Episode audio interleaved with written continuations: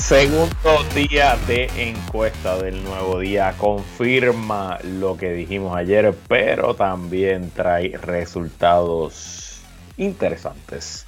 Desmenuzamos la encuesta, todo el primer segmento y de la encuesta hablaremos con Orlando Aponte y Mariano Gales en el panel Sangre Nueva y al final nos ponemos al día con lo último que ocurrió en Aguadilla en la zona del muelle de azúcar. Todo eso y mucho más en qué es la que hay que comienza ahora.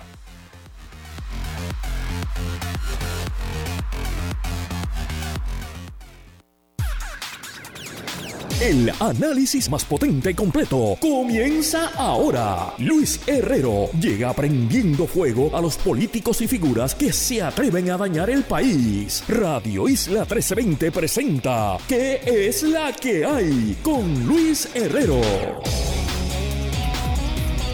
Muy buenas tardes, bienvenidos y bienvenidas a ¿Qué es la que hay? con Luis Herrero por Radio Isla 1320. Hoy miércoles 15 de febrero del 2023. Estamos en vivo y en directo para todo Puerto Rico por el 1320 AM y su cadena para el mundo a través de radioisla.tv, nuestra aplicación para teléfonos Radio Isla Móvil y en facebook.com diagonal Radio Isla TV. Yo soy Luis Herrero y como siempre les invito a que me sigan en todas las redes sociales, twitter.com diagonal L Herrero facebook.com diagonal L Herrero, instagram.com diagonal L Herrero. Y recuerda que este programa lo puedes escuchar en su formato podcast, búscalo como, como qué es la que hay en tu aplicación de podcast favorita para que me escuches cuando a ti te dé la gana y qué es la que hay de que vamos a hablar hoy, segundo día de encuestas del nuevo día y qué clase de encuesta. Y de ese y otros temas conversamos con los representantes Orlando Aponte y Mariana Nogales en el panel Sangre Nueva. Y bueno, antes de ir a los resultados del segundo día de la encuesta del nuevo día, algunas notas de interés. Comenzamos por el estado de Florida y dos de sus figuras políticas principales. Primero, buenas noticias para el congresista republicano y uno de los principales aliados de Donald Trump en el Congreso, el congresista Matt Gates, que había estado bajo investigación criminal por el Departamento de Justicia desde por lo menos el 2020.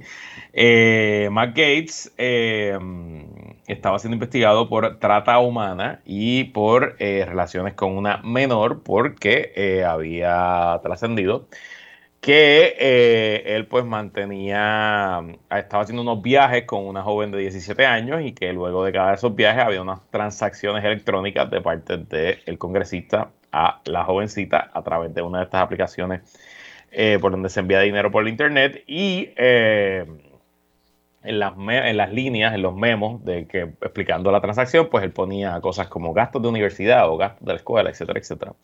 Eh, la investigación arrancó como parte de otra investigación a un oficial electo de la Florida, que era un oficial de esto, era un recolector de impuestos de uno de los condados de Florida y que resultaba que era uno de los mejores amigos del congresista Gates y que fue arrestado por corrupción por utilizar su puesto en el gobierno de la Florida para eh, intereses personales, incluyendo el pago eh, a menores de edad. Eh, y él se declaró culpable y fue testigo contra su amigo, pero aún, a pesar de toda la evidencia que ha salido públicamente, aparente, el, no aparente no, el Departamento de Justicia de los Estados Unidos decidió no acusar al congresista. Y mientras tanto, el gobernador Ron DeSantis, que hablamos aquí la semana pasada, que había causado gran revuelo, que eh, tras la aprobación de las leyes que restringen la libertad de cátedra de las escuelas públicas en la Florida, que dos condados de la Florida, el condado de Duval y otro condado que no recuerdo ahora el nombre, eh, habían puesto en revisión y removido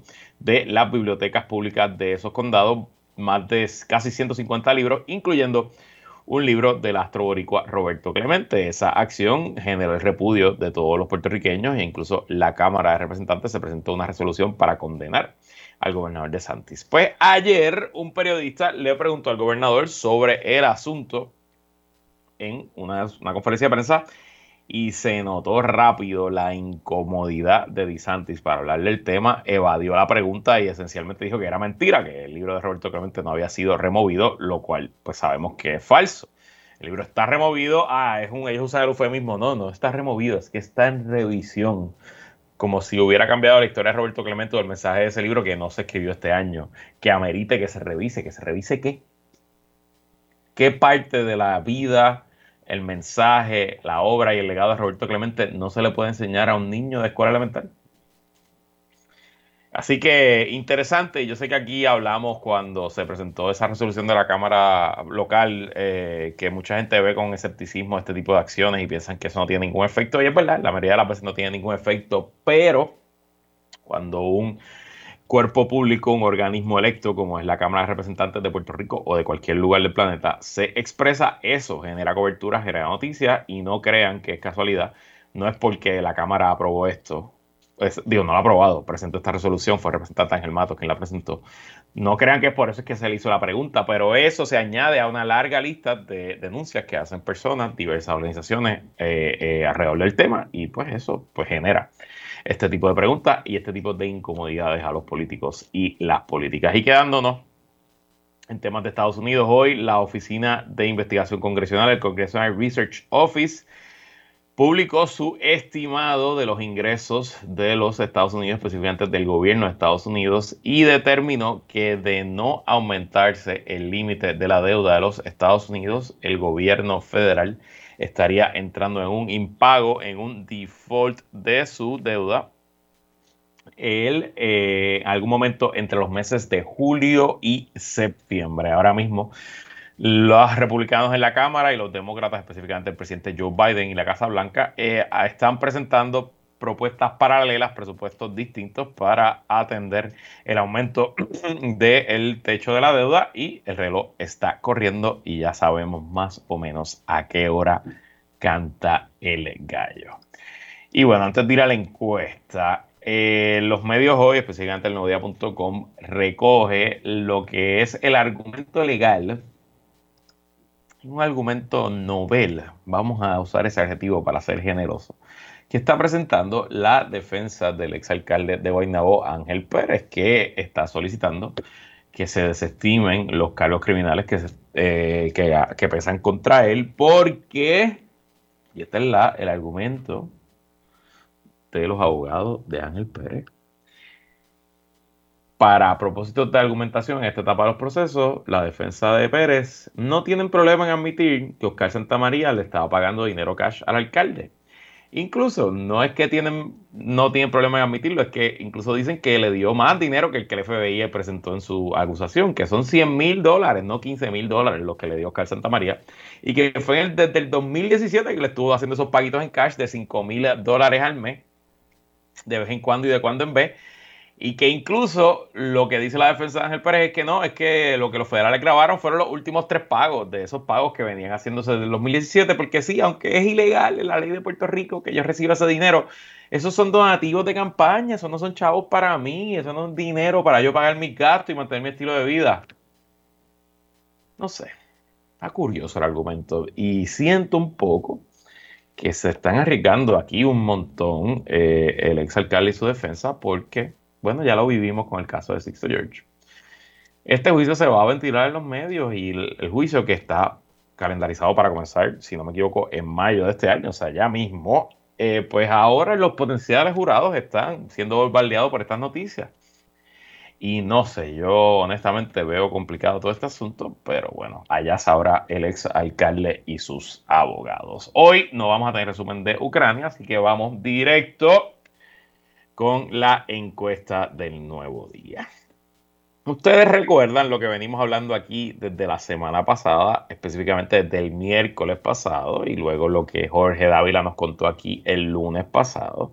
Y es que todo apuntaba a que Jennifer González tenía una indicación. Vamos a no decir que tenga conocimiento. Yo obviamente estoy especulando, no tengo ninguna información eh, que confirme lo que voy a decir, pero me parecía muy curioso todo cómo se había organizado el calendario de Jennifer González. Y me parecía que ella ya se olía o ya sabía que la encuesta la iba a poner donde la puso. Recuerden que ella fue citada por la Cámara de Representantes para comparecer en una investigación sobre las denuncias que hizo de supuesta persecución política en el gobierno de Pedro Pierluisi. Ella fue citada para el lunes pasado y ella le contestó a la Cámara que no podía el lunes, que por favor la citaran para el viernes. Interesante porque yo dije, bueno, pues quizás que el, lunes ella está viajando a la, al Congreso y pues se le hacía imposible participar, pero me entero esta semana que no, el Congreso, la, el Senado está trabajando, pero el Congreso, la Cámara, está de receso. Así que todos los congresistas, incluyendo la comisionada, están en su distrito. Así que, ¿por qué no fue el lunes y prefirió ir el viernes? Porque ella no está peleando la citación, ella no se está rehusando a testificar. Pues me parece que el timing era para precisamente lograr lo que se logró. Esta encuesta hoy la pone cómodamente al frente en una potencial primera con Pedro Pierluisi. Y estoy seguro que la encuesta de mañana, si la pregunta es sobre todos los candidatos a la gobernación, los cruces, los populares contra los PNP, con los de Victoria, etcétera, estoy seguro que Jennifer González va a estar al frente, probablemente por mucho, en todas las posibles contiendas, sea contra Dalmau, Zaragoza, Charlie Delgado, Jesús Manuel, Luis Javier, con Juan Dalmau, con Manuel Natal, con Alexandra Lugaro, aunque no sé si preguntaban por Alexandra Lugaro, eh, y como nos dijo Jorge el lunes, mañana, eh, Jorge me dijo que era hoy miércoles, pero entiendo que es mañana, la comisionada está citando a un evento grande en la tarde-noche con servidores públicos, empleados públicos afiliados al PNP. Y me parece que eso será un gran show of force. Y el viernes, pues ella irá preparada a eh, darlo todo y lucir muy bien y presentarse como la futura candidata y sí, la futura gobernadora de Puerto Rico. Antes de entrar a los resultados, hay varias curiosidades hoy en la encuesta. Lo primero es que, excepto por los populares, que nos dicen exactamente cuántos populares, o sea, cuántas personas de los mil encuestados, cuántos se identificaron como, populares, fueron 232 populares. Pero la encuesta, por lo menos hasta hoy, ni en la narrativa ni en las gráficas nos dicen cuántos se identificaron como PNP, cuántos se identificaron como Victoria Ciudadana, cuántos se identificaron como pipiolos y cuántos se identificaron como indecisos. Claro, eh, como esto es aritmética, con un poco de números uno puede descifrar más o menos, hacer el estimado de qué dicen los otros números y nuestro amigo, amigo de este programa, el experto electoral Manuel Álvarez Rivera, fue a su Twitter y nos escribe y nos da más o menos lo que él entiende que es la distribución de la encuesta. Dice Manuel, encuesta curiosa la de Endy que da toda clase de cifras excepto las que más interesan, a saber los porcientos para cada partido. Lo estarán dejando para mañana. Como quiera, no importa, los pude estimar a partir del dato de respaldo o rechazo a las alianzas. Partiendo los porcientos de voto íntegro y mixto, candidatura en 2020, haciendo los debidos ajustes a estos, hasta alcanzar por redondeo los totales publicados de respaldo, rechazo igual a las alianzas. Los estimados serían que el 26% de los encuestados se identificó como PNP, 260 personas, 24% como PPD, fueron 232, así que ahí el redondeo va para arriba, 5% como PIP, 4% como Victoria Ciudadana y 6% como Proyecto Dignidad, mientras el grupo más grande es Ninguno, ninguno. Afiliado a ningún partido político es el grupo más grande, según los estimados de Manuel Álvarez Rivera en esta encuesta, 35%. Así que muy interesante este asunto. Adicional, otra cosa que hay que entender sobre los resultados que se publican hoy. Aunque no hemos visto todavía el cuestionario de la encuesta, ni sabemos cómo se hicieron las preguntas, a la hora de usted redactar un cuestionario, hay preguntas que son las que se llaman abiertas y hay preguntas que son las que se dicen de escoge, de, selección múltiple. Una pregunta abierta es una pregunta que el encuestador busca para tratar de descifrar cuál es el tema o la contestación generalizada entre la muestra. Un ejemplo clásico, una pregunta típica de este tipo de encuestas que son preguntas abiertas es díganos usted cuáles son los tres problemas principales que, su comunidad enfrenta o que su familia enfrenta. O dígame usted cuáles son los tres logros principales de su alcalde. O dígame usted cuáles son los tres fracasos principales de su gobernador. Y esa, encuesta, esa pregunta se hace así de esa forma para que el encuestador no influencie la posible contestación del encuestado. Por otro lado, están las preguntas cerradas, que es la pregunta clásica. En una hipotética primaria del Partido No Progresista, ¿usted votaría por Jennifer González o por Pedro Pierluisi o por otro? Ahí usted le está dando las opciones. Y el encuestado pues va a decir dentro de las opciones. Y me parece que sobre todo en lo que es del Partido Popular, aunque no hemos visto las preguntas, me parece que las preguntas fueron abiertas, en el sentido, digamos usted por quién votaría, pues, eh, quién es el líder máximo, excepto en la pregunta por quién usted votaría en una posible primaria a la gobernación, que tanto en el lado del PNP pusieron a Jennifer González y a Pedro Perluisi, y en el lado del PPD, inexplicablemente, solamente pusieron a José Luis Dalmau, a Juan Zaragoza y a Carmen, a Charlie Delgado, Full People, y a Carmen Maldonado. Pero bueno, vamos primero con el PNP, si nos da tiempo, vamos con el, los resultados del PPD y los demás partidos. Primero, hay que dejar claro que el nuevo día vino con un spread muy, muy, muy, muy favorable para la, la comisionada reciente Jennifer González.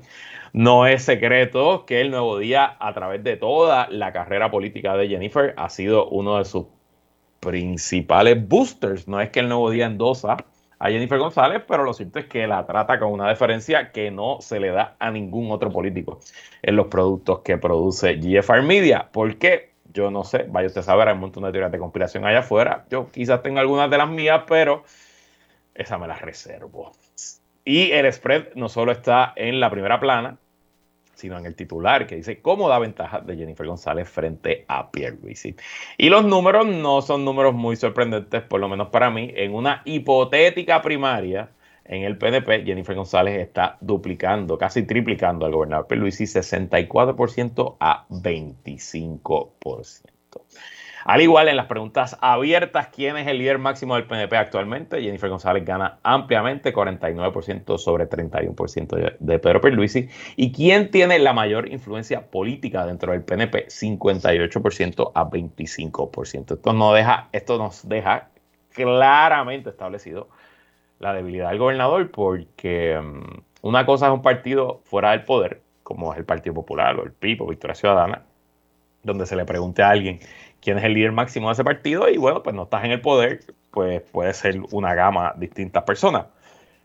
Pero en este caso que hay un gobernador electo que está en su tercer año y que fue presidente de ese partido desde el 2010, bueno, no fue, fue presidente varias veces y que es una figura harta conocida por los estadistas que lleva activo en la política desde los 90 y que quede en apenas 31% como líder máximo, pues nos dice, ¿no? La debilidad. Y me parece que el escenario yo le doy cuatro razones a por qué el escenario en el PNP está como está, con Jennifer González tan eh, por encima del gobernador. Primero, hablamos ayer del pesimismo, ese pesimismo que arropa a la sociedad puertorriqueña y que nos tiene mirando, nos tiene eh, pensando en un futuro lúgubre y, difícil para todos y todas, pues ese pesimismo también está eh, propagado en las huestes del PNP, no son inmunes.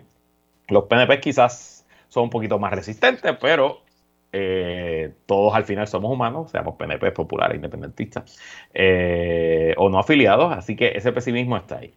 Segundo, me parece que aquí hay un fenómeno que no es típico de las administraciones eh, estadistas, que es que el PNP de la base, el hardcoreoso, el, el PNP estadidad o muerte, que tiende a apoyar a su partido y a su gobernador hasta el fin, aquí abandonó a Pedro Pierluisi. El PNP ha abandonado a su gobierno, ellos no le tienen fe, no le tienen esperanza y no le tienen cariño. Y creo que ahí está el tercer factor de por qué el escenario está así.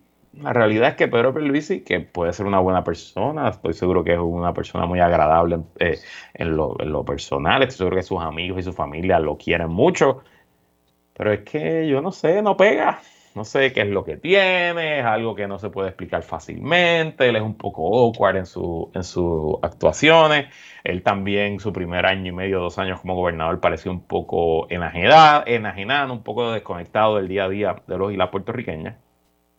Y aunque ha apretado el paso, sintiendo el calentón que le viene por encima con Jennifer González, y yo siento que su performance ha mejorado en sus entrevistas, en su ejecución, en todo lo que hace, creo que se le hizo muy tarde. Y por último, no podemos descontar el Jago Factor. La realidad es que Jennifer González es la política más popular de Puerto Rico y lo uso ese término con toda la mala intención, es la política con los mejores números personales. Ya les dije que por alguna razón tiene la protección y el cariño del grupo Ferrer Ángel. Em, y la verdad es que, bueno, un gobernador extremadamente impopular versus una comisionada residente extremadamente popular pues los resultados son los que son. ¿Y qué pasa ahora en el PNP? Sin duda, la presión de Jennifer González irá aumentando y Pedro Perluisi, tenemos que decir ahora, está corriendo contra el reloj. Él tiene que de alguna manera enderezar el barco de aquí a octubre, de aquí a noviembre como lo más tardar, y ver cómo él puede o negociar con Jennifer González para que no lo rete, o, bueno, pues tirarse de pecho y derrotar a Jennifer González en una primaria. Sucio, difícil. Si el nuevo día regresa a su calendario regular de publicación de encuestas, debemos ver otra encuesta entre septiembre y octubre. Es muy probable también que el gobernador haga su propia encuesta también para septiembre-octubre y en ese momento tomará una decisión. A mí me parece que Jennifer González ni siquiera quiere una primaria. Lo que Jennifer González quiere es que el gobernador se retire, anuncia que no aspira a la reelección y que le deje el camino abierto para su candidatura. Ya veremos. Pasando ahora al Partido Popular Democrático. Me parece que esta es la encuesta más rara de todas, porque el periódico tomó una decisión extraña editorial de no preguntar por Luis Javier Hernández y por Jesús Madero Ortiz, creo, porque de la redacción del artículo no surge que en la pregunta que se le hicieron a los 232 que se denominaron populares, se haya puesto el nombre de Luis Javier Ortiz ni de Jesús Manuel. Tampoco surge que la pregunta haya sido abierta. O sea, le hicieron una pregunta en caso de la gobernación, según yo leo la encuesta, usted votaría por José Luis Dalmau, por Charlie Delgado o por Carmen Maldonado y por Juan Zaragoza, esos cuatro que son los cuatro candidatos o candidatas que al momento de la encuesta habían dicho públicamente que les interesaba aspirar a la gobernación. Según el nuevo día, le dice aquí, eh, Jesús Madero Ortiz y el alcalde Villalba Luis Javier Hernández anunciaron la semana pasada que aspirarían a la presidencia, pero todavía no han oficializado sus aspiraciones a la gobernación. La encuesta se realizó del 31 de enero al 5 de febrero. Así que eso me estuvo muy extraño. Ahora bien, si en efecto los nombres de Jesús Manuel y de Luis Javier Hernández estaban en la lista de opciones y los dos sacaron nada más 1%, que es lo que sacaron. Digo, perdón, Jesús Manuel sacó 1, eh, Luis Javier sacó 0, no, no fue ni mencionado pues los dos que cierren sus campañas y se dediquen a otra cosa, porque honestamente los veo bien complicados. Así que este resultado para mí es, es hasta un poco incomprensible, porque la pregunta fue si las primarias del PPD para la gobernación fuesen hoy, ¿por quién usted votaría? Charlie Delgado con 28%, José Luis con 24% y Juan Zaragoza con 19%. Bueno, pues que Charlie tenga 28%, entendible, fue el candidato a la gobernación, pero que no esté ni en 30% tampoco habla muy bien de él. No es que allá afuera hay un grupo de Charlie Delgadistas que están eh, ready para salir a votar, porque si una figura como José Luis Dalmau, que está tan afectada a su imagen pública, está respirando los talones con 24%, pues de nuevo. Y ese 19% de Juan Zaragoza, les confieso que me llama la atención. Y quizás hay algo ahí para Juan Zaragoza. No puedo creer que ya se me está acabando el tiempo. Este, quiero solamente traer una observación ese 1%, tanto de Charlie y de, de Charlie, no, de Jesús Manuel y de Luis Javier Hernández, porque hay otra pregunta, ¿quién es el líder máximo del PPD? Y ahí eh, ambos tienen 1%, eh, Jesús Manuel Ortiz, Carmen Maldonado eh, y Luis Javier Hernández, ¿verdad? También tienen 1%. Un radio escucha me llama la atención y me dijo que en la encuesta del nuevo día de mayo del 2019, mayo 2019, a un año y medio, a un año de la primaria, que resultó ser en julio 2020, hubo una pregunta para los populares en temas políticos y sin importar, ah, no, esto fue para todos, en temas políticos y sin importar cuál sea su afiliación política, ¿quién considera que el PPD, quién considera que es el líder del PPD hoy en día? Y en esa encuesta, a un año de la primaria, Charlie Delgado Altieri sacó 1%. Y luego resultó electo cómodamente en una primaria interna. Así que la lectura del Partido Popular es que aquí no hay un líder que está siendo aclamado por las masas, lo cual me dice a mí que no hay un claro favorito. Me parece que los dos jóvenes de los dos más jóvenes de la carrera, eh, Jesús Madero Ortiz y Luis Javier Hernández, tienen mucho, mucho, mucho trabajo por delante. Creo que todavía incluso mm, sufren de reconocimiento. Y me parece que los números del Partido Popular en general son bastante malos porque es el partido entre los dos tradicionales que tiene la peor opinión del público en general, 41% del país tiene una opinión desfavorable versus el PNP que solamente tiene 40. O sea que están empates, pero el PNP es el gobierno. Así que mucho que reflexionar, mucho que pensar. Tristemente no me va a dar tiempo a hablar de los otros resultados, pero Sigo con el análisis de la encuesta junto a Orlando y Mariana en el panel Sangre Nueva, que es lo próximo en que la que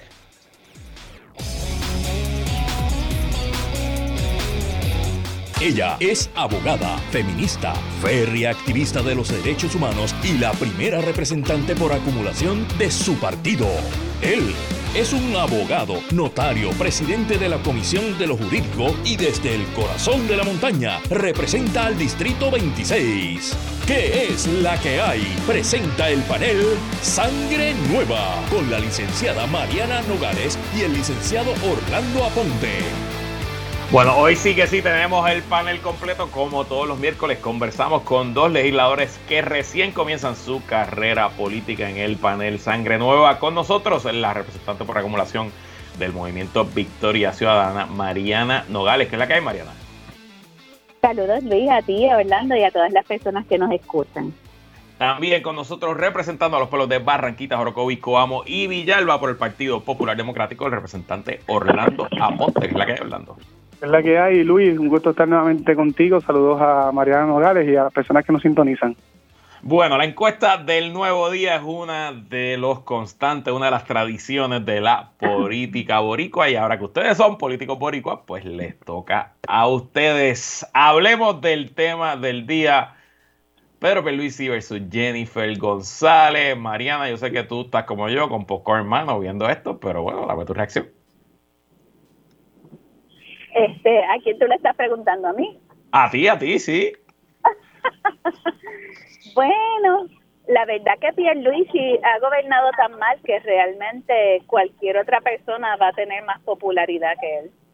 Eh, y por supuesto, vemos que en el caso de Jennifer González, yo quiero insistir en que el periódico El Nuevo Día le ha hecho unas relaciones públicas magníficas este, hace bastantes años y vemos el resultado de toda esa cobertura mediática que ha hecho el nuevo día de la de la eh, congresista Jennifer González.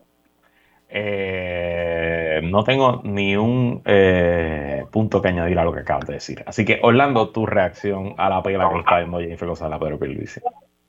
Coincido bastante. Este, estoy de acuerdo en que el hecho de que Pierluisi ha gobernado mal, eh, se ha visto insensible en la toma de muchas decisiones, eh, incluyendo, por ejemplo, Luma, la falta de ejecución de obras, simplemente anuncian o, hacen, o ponen unas primeras piedras, pero no vemos que el dinero que se, que se anuncia llegue a la gente, que se reparen las carreteras, los puentes, que se atiendan las cosas que hacen falta en las escuelas, nuestro sistema de salud, agricultura, cualquier cosa, está, está por mal camino.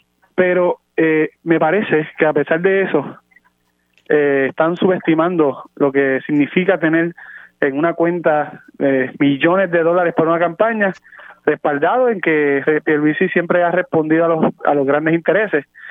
Eh, eso eso pues va a significar eh, mucho trabajo para la comisionada si quiere retarlo. Digo, a todas luces quiere retarlo, pero si se va a atrever finalmente a retarlo, y me parece que el nuevo día, la gente que está detrás de estas encuestas, quieren darle un respiro, un empujón para que entonces ella finalmente se, se tire, porque, pero creo que están subestimando al gobernador, un incumbente que tiene muchos recursos y que aunque no tenga verdad eh, mucha carisma o no tenga mucha obra o no tenga mucha ni ton ni son eh, pero es el incumbente y, difícilmente figuras importantes del PNP vayan a salir a abrazar y apoyar la candidatura de Jennifer. Pero lo que pasa es que los pasados cuatrenios no ha tenido a alguien fiscalizando, dándole ahí, ahí como tiene que ser para que desenmascarar, que cada vez que tiene un comunicado de que llegaron fondos a Puerto Rico, pues no, no, no se aclara que ya no tuvo absolutamente nada que ver con esa legislación o que hasta eh, su partido político le votó en contra. Así que, pues, eh, con relación a esa posible primaria, no me parece que esté tan tan abierta y no no creo que sea tan fácil que Jennifer le, pueda, como decimos en el campo, pasar el rolo así de fácil al gobernador.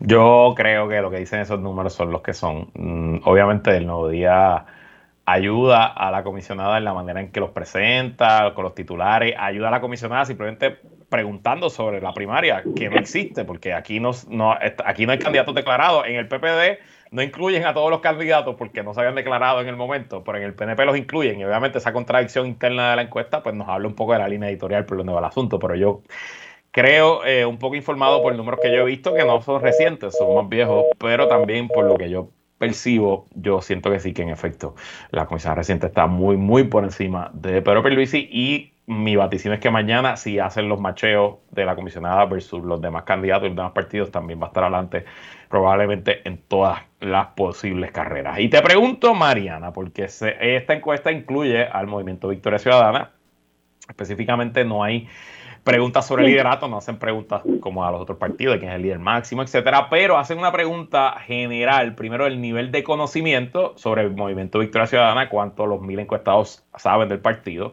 Y hay un número que me llama muchísimo la atención, 48% o conoce poco, que es el 28, o nada del movimiento Victoria Ciudadana, casi la mitad del país según esta encuesta, así que pues, pues es un número preocupante, un partido que no es nuevo, o sea, es nuevo, vamos a comparar con los demás, pero es un partido que ya va, a cumplir su quinto año de existencia, y la opinión sobre el movimiento Victoria Ciudadana es la favorable, o la muy o algo favorable es apenas 35%, versus la muy desfavorable o algo desfavorable que es 44%. Te pregunto, Mariana, ¿hay que preocuparse con estos números en Victoria Ciudadana?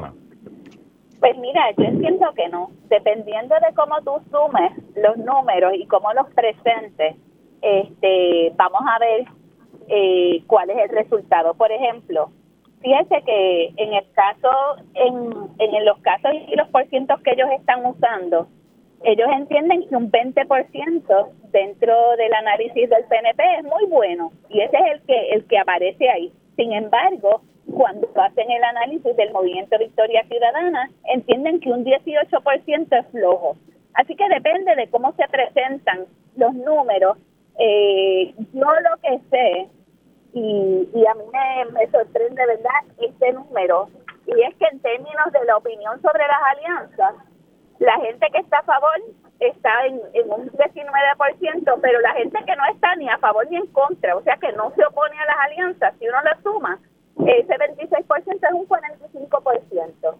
Y eso yo creo que refleja lo que hemos visto en la calle. Cuando uno habla con la gente en Aguadilla, cuando uno habla con la gente en Guayama, eh, cuando uno se mete en todos los espacios, uno ve, y, estoy hablando de espacios más allá del área metropolitana, este, uno ve esa, esa esperanza de la gente en que se logre una alianza que pueda ser efectiva y que derrote el bipartidismo. Yo no lo descarto y la gente no lo descarta, eh, porque realmente, y eso yo lo he repetido mil veces, este país no aguanta un cuatrenio adicional del PNP, lo van a destruir.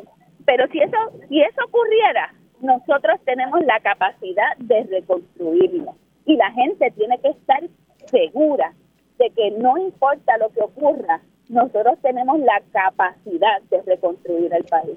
Y yo creo que eso la gente lo tiene muy claro. Y la gente no ha perdido la esperanza. Aquí nos han puesto las condiciones de vida, que lo he repetido muchas veces, que este país es invivible. No hay manera. La gente está sufriendo, la gente se está matando y suicidando literalmente. Y los, los porcentajes de, de condiciones de salud mental cada vez son peores. Sin embargo, aquí la gente y el gobierno no le ha podido matar la esperanza a la gente. La gente sigue teniendo esperanza en que esto puede mejorar y yo estoy segura de que va a mejorar. Y pasando al Partido Popular, Orlando, pasando a nuestro partido, eh, los números son interesantes, vamos a decir, quizás curiosos, es un mejor objetivo. Este apuntaría, parecería que los populares no identifican a una persona, a un individuo como su líder máximo y que pues todos los candidatos o candidatas están más o menos al mismo nivel. ¿Cómo viste esos números del Partido Popular? Sinceramente eh, parece ser absurdo.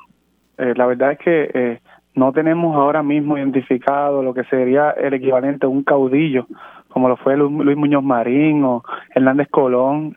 naturalmente, quizás lo más cerca que hubo de eso fue sí, la María Calderón. Eh, obviamente venimos de una derrota lamentable en, en el 2016 y en el 2020, por las razones que sean. Y, y sí puedo entender que hayan personas que no identifiquen a un solo, una sola persona, eh, líder máximo de la colectividad.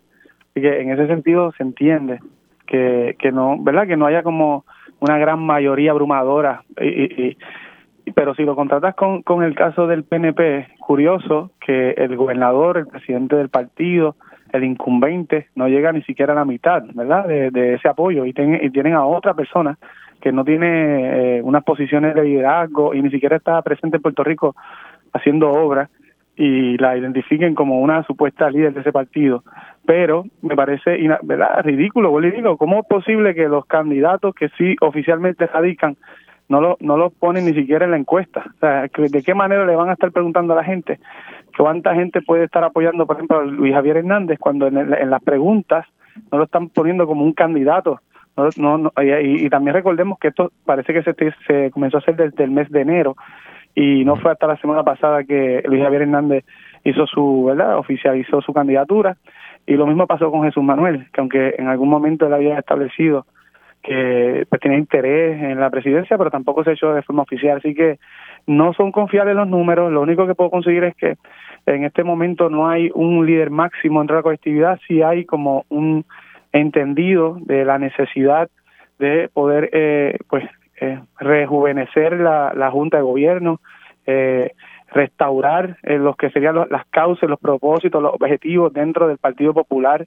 abrazar ¿verdad? Una, una visión de cambio para mejorar dentro de la institución y, y ver cómo se pueden abrir espacios a nuevas generaciones que están deseosas de, de, participar y hacerse disponibles. Y con relación a la posibilidad de llegar a alianzas, yo, por ejemplo, no tengo ningún problema con eso.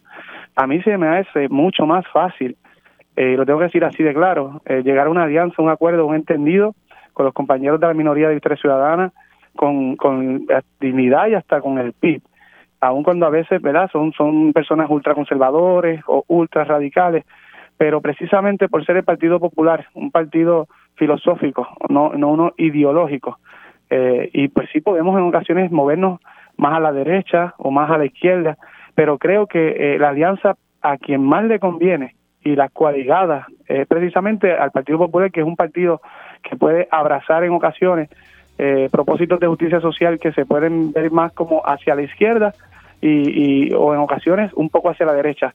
Más difícil será que una, un ultraconservador pueda hacer una alianza con un ultraliberal o un ultra radical de izquierda.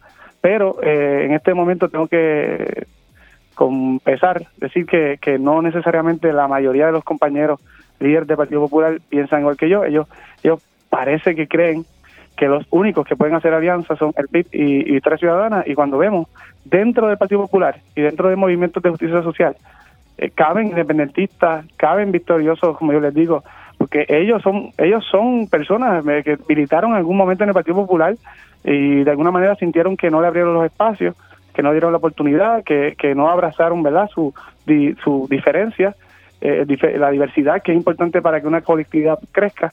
Y en este momento es momento de nosotros, los que queremos aspirar a formar parte de esa Junta de Gobierno, eh, aquellos que quieran presidir, por ejemplo, Luis Javier Hernández ha dicho que quiere espacio para todos y que, y que tiene eh, la capacidad para llegar a un consenso y adoptar eh, la mayoría de las propuestas que verdaderamente le puedan mejorar la calidad de vida a, a nuestros constituyentes.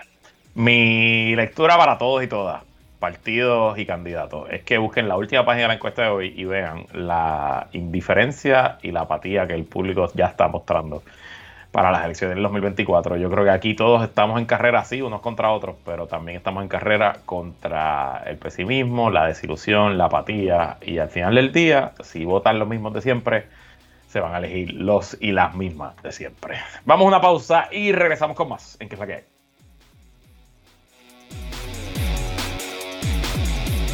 Regresamos y seguimos conversando como todos los miércoles con la representante Mariano Gales y el representante Orlando Aponte en el panel Sangre Nueva. Bueno, Mariana, la última vez no pudimos hablar, así que tenemos pendiente ponernos al día con lo que está ocurriendo en Aguadilla, luego de una decisión del Tribunal de Primera Instancia de Aguadilla, una demanda impuesta por el municipio se comenzó la demolición de las estructuras ilegales, el establo y otras estructuras que están construidas sin permiso sobre la cueva Las Golondrinas en el área del muelle, en el muelle de azúcar en el pueblo de Aguadilla. Mariana, tu reacción a la decisión del tribunal y no sé si andas por allá, ¿qué está pasando? ¿Qué está haciendo el desarrollador ahora mismo?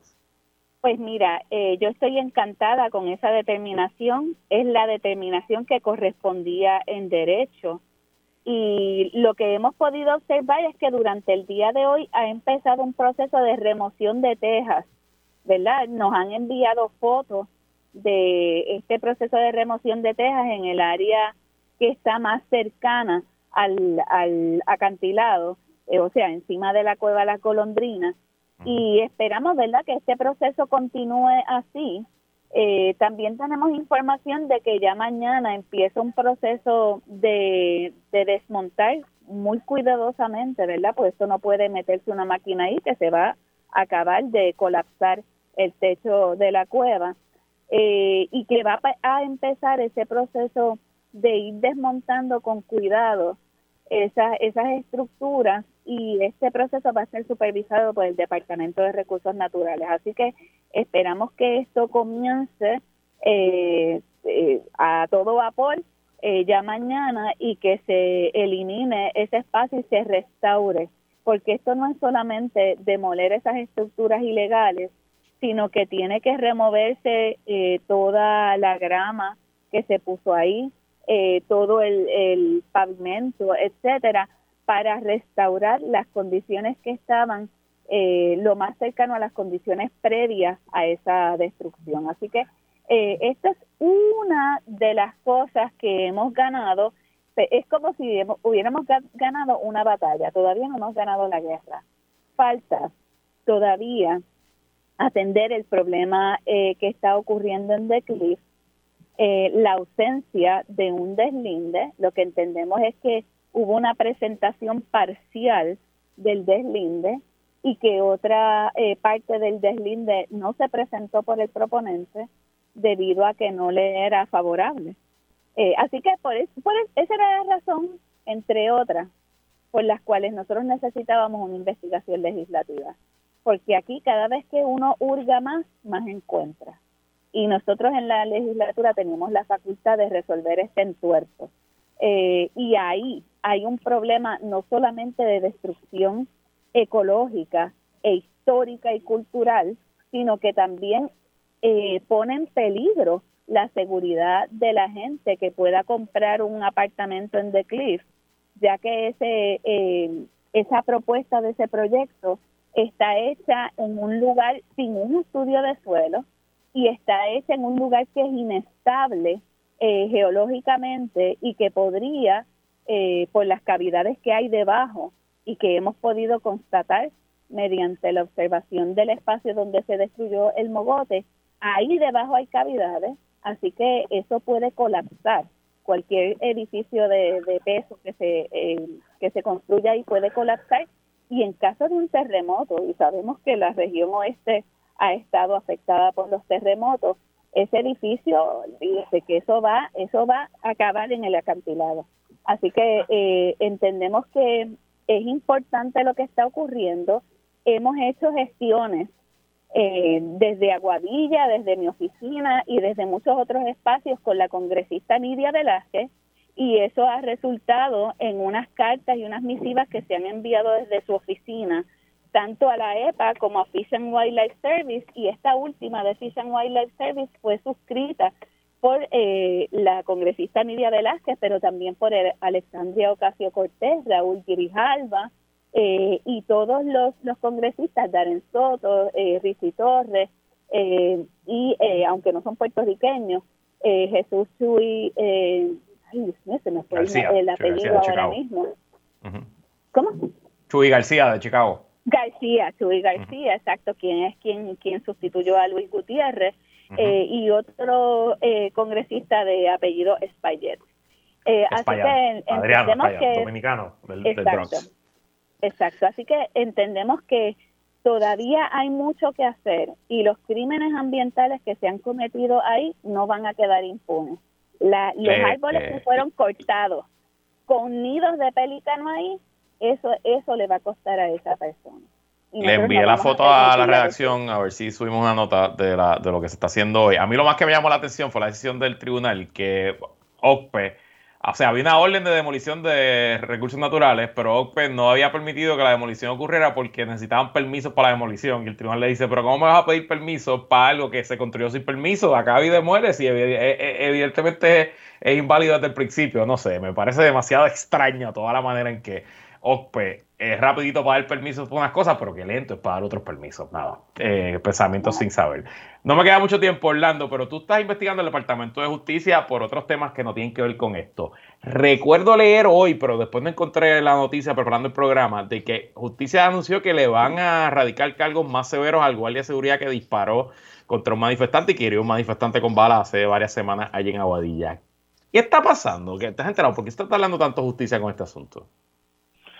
Pues mira, yo preferiría que eh, en lugar de justicia estar, eh, por ejemplo, pidiendo legislación que le quita derechos a los ciudadanos o garantías constitucionales que pues evitan que personas inocentes caigan en las cárceles, porque que muchos se tardan en comparecer cuando se les solicita una ponencia o que muchos se resisten cuando uno les pide eh, que compartan algún documento, algún memo, alguna información, pero sin embargo me parece que tienen serios problemas dentro del Departamento de Justicia adiestrando fiscales y todo el personal, ¿verdad?, el andamiaje, para que el procesamiento sea el adecuado, sea rápido y que se evite que se caigan tantos casos. Creo que tenemos varios problemas ahí, ¿verdad? Y, no, y los segundos que me quedan es difícil identificarlos todos, pero tiene que ver también con la politización, con la manera que se hacen los nombramientos, no necesariamente un fiscal y a veces hasta jueces tienen un verdadero dominio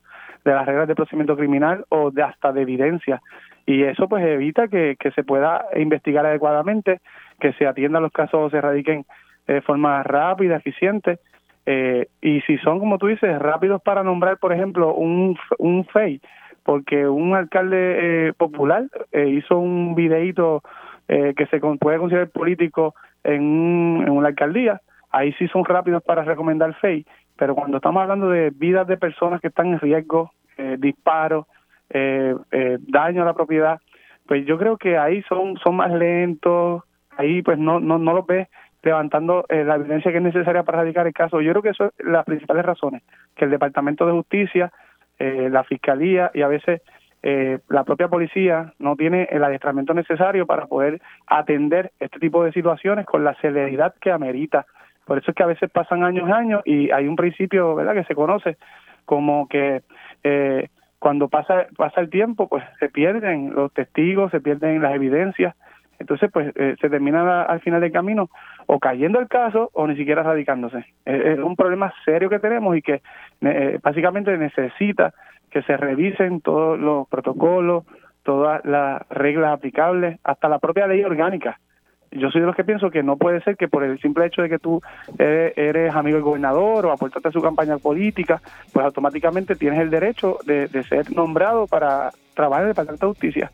Y que cuando pasan estas cosas se cruzan de brazos, no saben qué hacer, no están preparados, no están listos.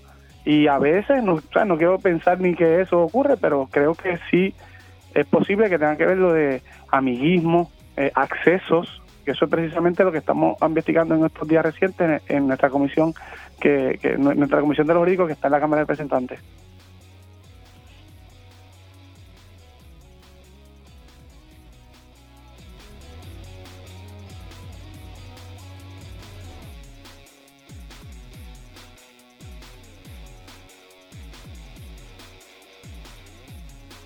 Ah, estoy en mute, perdónenme, ya yo estaba despidiéndome, sí, Mariana, hablando, gracias por estar aquí y gracias a ustedes por sintonizar otra edición más de que es la que hay con Luis Herrero. Yo me despido, quédese con nosotros la mejor programación y análisis de la radio pequeña continúa en Radio Isla 1320. Hasta mañana.